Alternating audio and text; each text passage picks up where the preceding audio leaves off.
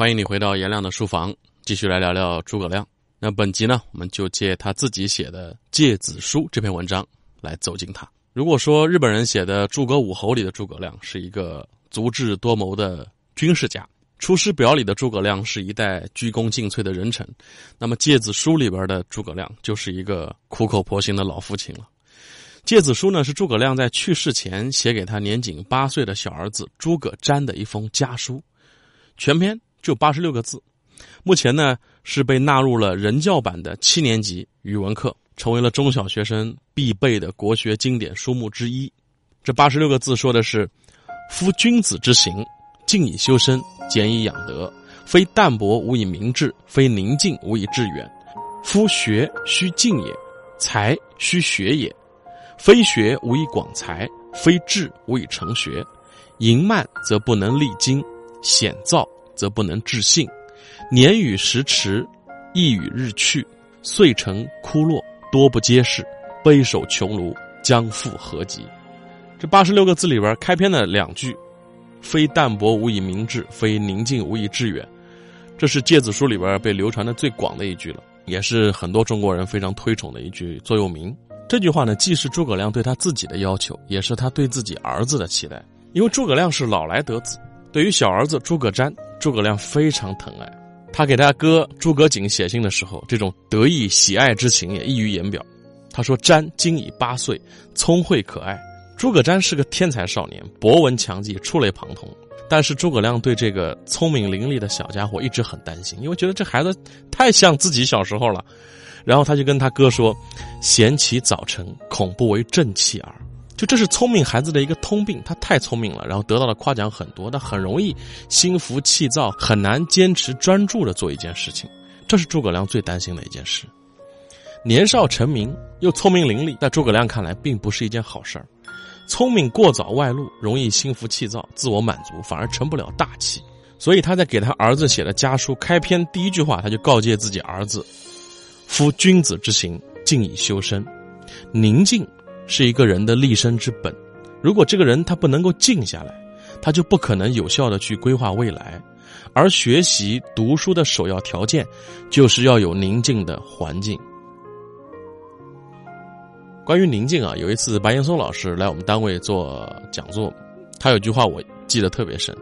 白岩松说：“平静，它真的是个奢侈品。战乱时代。”当时有人感叹说：“偌大的中国放不下一张安静的书桌。”而今天，偌大的中国，我们很难找到平静的心灵。其实，同样一句话，两千多年前，诸葛亮也给过我们类似的警示。在当时东汉末年，战火纷飞，而诸葛亮他自己就是偏居在山野草庐当中，静以修身，才等来一个展现自己的大舞台。所以，有时候我们感叹啊，说当下人啊，缺一颗闲心。这个闲心呢，不是说。管闲事儿那个啊，操闲心不是那个闲心，是不要让眼耳鼻舌身意带来的欲望把自己的心填得太满了，把自己的心稍微空一点出来。不管做什么事情，保持一份淡定，保持一份从容，你才有可能不慌不忙的找到自己的人生。这是第一句，静以修身；第二句，俭以养德。三国里边讲到三顾茅庐，三顾茅庐的时候，诸葛亮二十七岁。而之前的十七到二十七这十年当中，他都是在草庐当中度过的，自己在那儿种田、打打鱼，自给自足，日子过得相当的清苦。其实当时诸葛亮可以不用过这么清苦的生活，而节俭呢，并不是说要完全摆脱物质，而是他要有意的去过一种自律的简单的生活，这样你才有可能不被物质欲望所奴隶。诸葛亮后来一生都很节俭。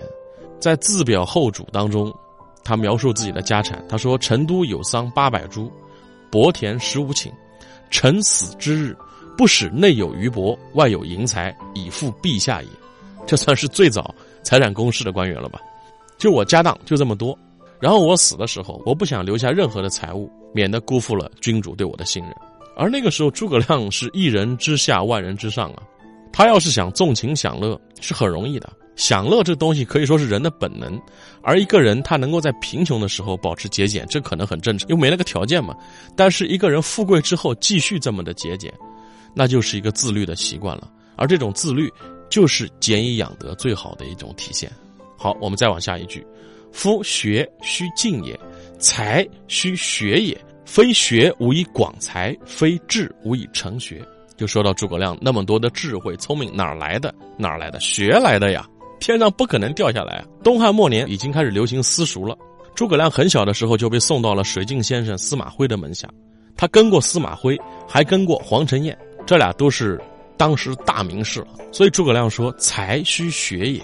我这么有才，我这么聪明，我也是靠学来的。孩子，非学无以广才，而且。”广才这个东西也很重要哈。诸葛亮的学习过程当中，他一直没有说我只盯着一个人学，盯着某一门学说去学。他跟过司马徽，跟过黄承彦，然后自己读书的时候，因为当时荆州牧刘表是独尊儒术的，孔子、孟子东西你随便看。但是诸葛亮偷偷的夜深人静的时候，读法家，读墨家，诸子百家他基本上都看了个遍。这点我觉得也是很重要的，因为我在西马上跟多位学者老师合作嘛，啊，有时候也会看到这样的留言。当然我也理解啊，那个留言呢是表示对这位老师的喜爱。有听众会说啊，我听了这个老师的课之后，我其他老师的课再也不想听了，我只听你的课。我一方面确实很感动，也很感谢这个对这位老师的信任，但另一方面呢，我也希望。就大家还是要去多听听不同人的观点，因为单一的一位老师、一位学者，他都是有知识的边界的。每个人的知识结构不一样，认知的习惯结构也不一样。你盯着一位老师听，他再广博，他也有枯竭的时候，他也会有他的认知局限性。所以，一方面感谢很多朋友说：“哎，我以后只跟着你们俩，只追你的节目。”很感谢，但是真的也去多听一听不同的观点。喜马上我自己。我既听高晓松，也听《东吴相对论》，我也听易中天先生讲禅，我也听经济学课。包括我自己的工作室里边，除了有惠天博士、张宁博士、陈明博士、刘丹老师，马上还会有吕珍老师、王强导演、梁爽老师。他们有的人讲哲学，有的人讲历史，有的人讲电影，有的人讲艺术，有的人讲相声。我觉得多去听一听，多去接纳不同的观点、不同的声音，对我们的成长是有好处的。诸葛亮不就是吗？他少年时期山水、地理、天文、人文都做了了解，所以他当时才能够对选择去荆州做出了一个正确的判断。军事、战术、天文、物理，诸葛亮都去做了了解，才会有了火烧赤壁，才会有了六出祁山，才能去辅佐君王发展农业、发展经济。所以广才真的很重要。好，下一句，非智无以成学。一个人要想获得成功，必须有一个清晰明确的目标。他不光给自己的儿子做了这个要求，要立志，你的志向是什么？目标是什么？他给他外甥写信的时候也说到这点了，而且说的更加的精彩。他说：“夫志当存高远，忍屈伸，去细碎，广滋问，除闲令。虽有烟流，何损美趣？何患于不济？若志不坚毅，亦不慷慨，徒碌碌至于俗，默默属于情。”永串伏于凡庸，不免于下流矣。就你要有清晰的志向，你要能屈能伸，能忍，不要太注意一些太琐碎的事情。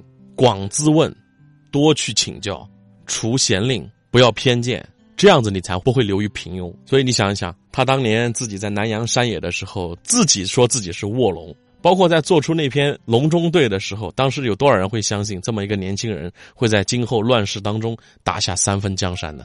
好，最后一句：年与时驰，意与日去，遂成枯落，多不接世，悲守穷庐，将复何及？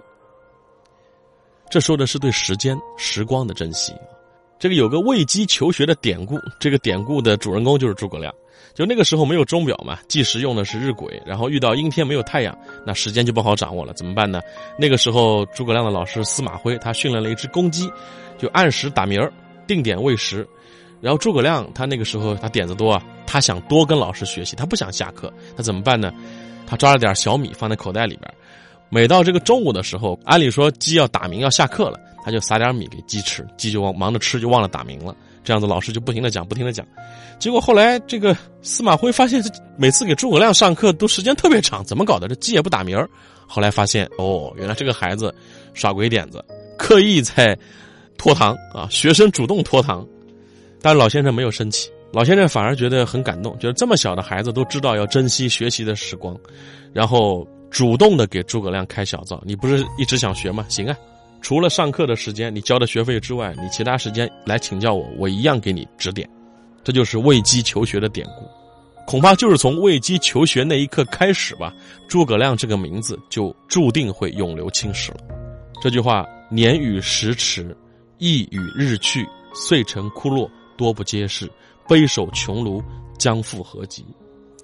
这是诸葛亮在《诫子书》里边给他儿子最后一句劝诫吧，也是一个老父亲内心最大的惶恐跟不安。一定要珍惜时光啊，时光很短暂的，唰就过去了。